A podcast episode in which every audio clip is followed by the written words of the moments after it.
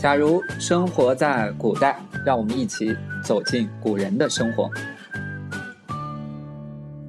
在周末的时候，很多爸爸妈妈会带着小朋友走进公园里面去赏花、去拍照。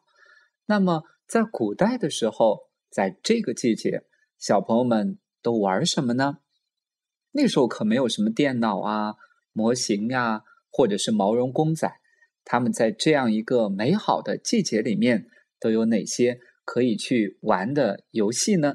今天为大家介绍的这件玩具，其实也不算是古代人才会玩的。今天在很多小朋友的生活当中也会遇到，也会玩到。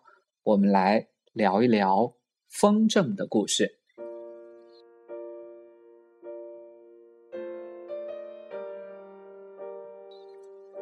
风筝呢，起源于中国。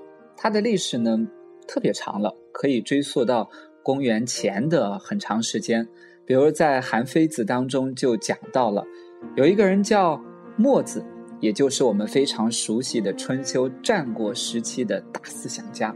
他造了一个风筝，据说那是最早的风筝。他造这个风筝花的时间呢特别长，用了三年的时间造起来，但是最后飞了一天就掉下来了。有人认为这是关于。风筝的最早的记载，但当鹏鹏哥哥听到这个的时候，就有点疑惑了，因为那时候没有纸。小朋友们想一想，那只风筝是拿什么材料做的呢？其实，按书上的记载，应该是拿木头做的，人们把它叫做木鸢。鸢是什么意思呢？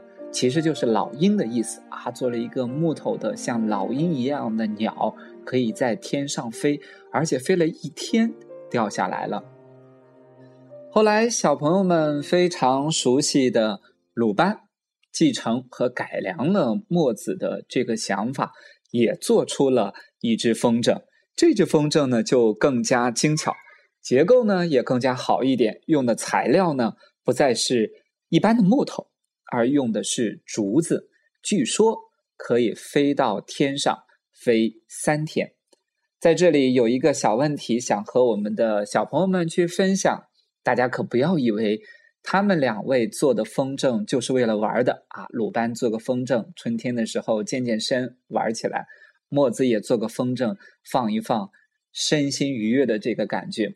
其实那时候做的风筝是用来做侦察敌情。或者传递信息的工具，哎呀，乍一听很像我们今天很先进的无人机一样，非常的酷。在造纸术发明之后，竹扎纸糊呢就成了制作风筝的一个标配了。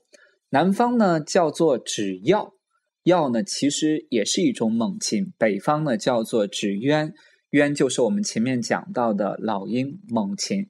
唐朝的时候呢，风筝渐渐的从原来用在军事上面，转化为用在娱乐上面。在宫廷里面，人们在纸鸢上面装饰上什么丝条啊，或者是竹笛做成的一些能够发出响声的东西，能够让它风一吹能够有动静，于是这才有了风筝这个名字。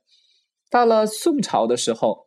风筝开始在民间老百姓的生活里面越来越多见，大家都很喜欢它，而且还把放风筝做成一项锻炼身体的运动。在宋代的时候，人们就把放风筝当做一个很有趣的娱乐的项目。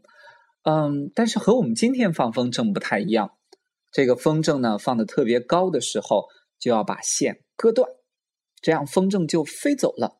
让风筝把一年所积累的不好的运气、霉气等等也都带走了，风筝也就渐渐的成为了小朋友们最爱的玩具。甚至我们在古代很多啊大文学家、大诗人的诗歌里面，也能见到关于风筝的记载。比如说，明朝有一个叫徐渭的人，就曾经写下了。一首诗，哪能耕种游春马？闲看儿童断线时。清代也有一个人叫郑板桥，他也写下了一首关于风筝的诗。对了，里面还提到了小朋友喜欢玩的另外一个很好玩的项目，就是荡秋千。他是这样写的：“纸花如雪满天飞，娇女秋千打四围。五色罗裙风摆动，好将蝴蝶逗春归。”啊，写的多么美的一个意境，一个场景。风筝呢，包含了扎、糊、绘、放等等不同的基本工艺。随着在中国民间的发展，一方面呢，手工艺人不断的去，哎呀，翻新一些风筝的花样，让它的样子越来越具有艺术的水平，看上去更好看。比如说，我们中国就有一个风筝之乡，有小朋友们知道风筝之乡是哪里吗？对。鹏鹏哥哥大学同学有一个室友，就是那个地方的人，来自于山东潍坊。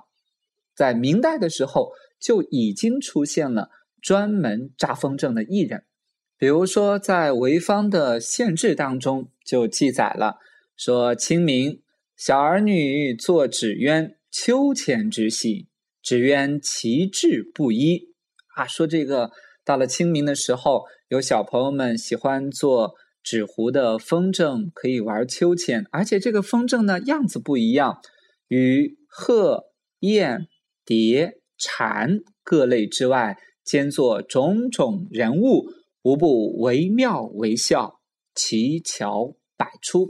说制作的风筝的样子，除了有仙鹤、燕子、蝴蝶、蝉等等之外，还有一些人物的形象，比如说可能会有《西游记》里面孙悟空的样子。到了清朝末年，潍坊已经形成了很固定的风筝市场，全国很多地方商人都跑到潍坊来去采购这个风筝。那时候的风筝呢，做的特别的精巧，小的呢啊放在手掌上，今天可能有小朋友见过这么小的风筝，大的呢有几百米长，造型呢、色彩呢都非常不一样，很有特色。另外一方面，其实。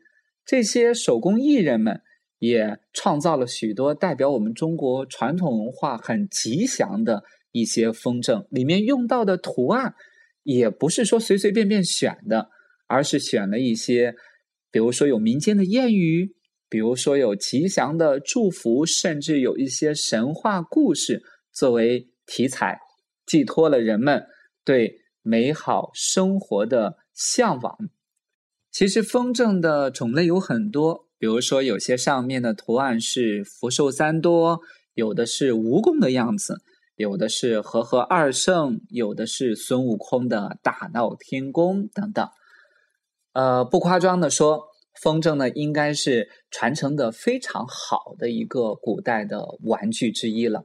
从那时候大人玩，小朋友也喜欢的一个游戏的项目，一直。流传到了今天，相信我们每一位爸爸妈妈在小的时候也都有过放风筝的经验。希望在这样一个阳光明媚的时节里面，可以带着自己的小朋友走进公园，把自己小的时候放风筝的经验也能传给自己的小朋友。好了，我们今天节目就到这里。假如生活在古代。让我们一起去放风筝吧。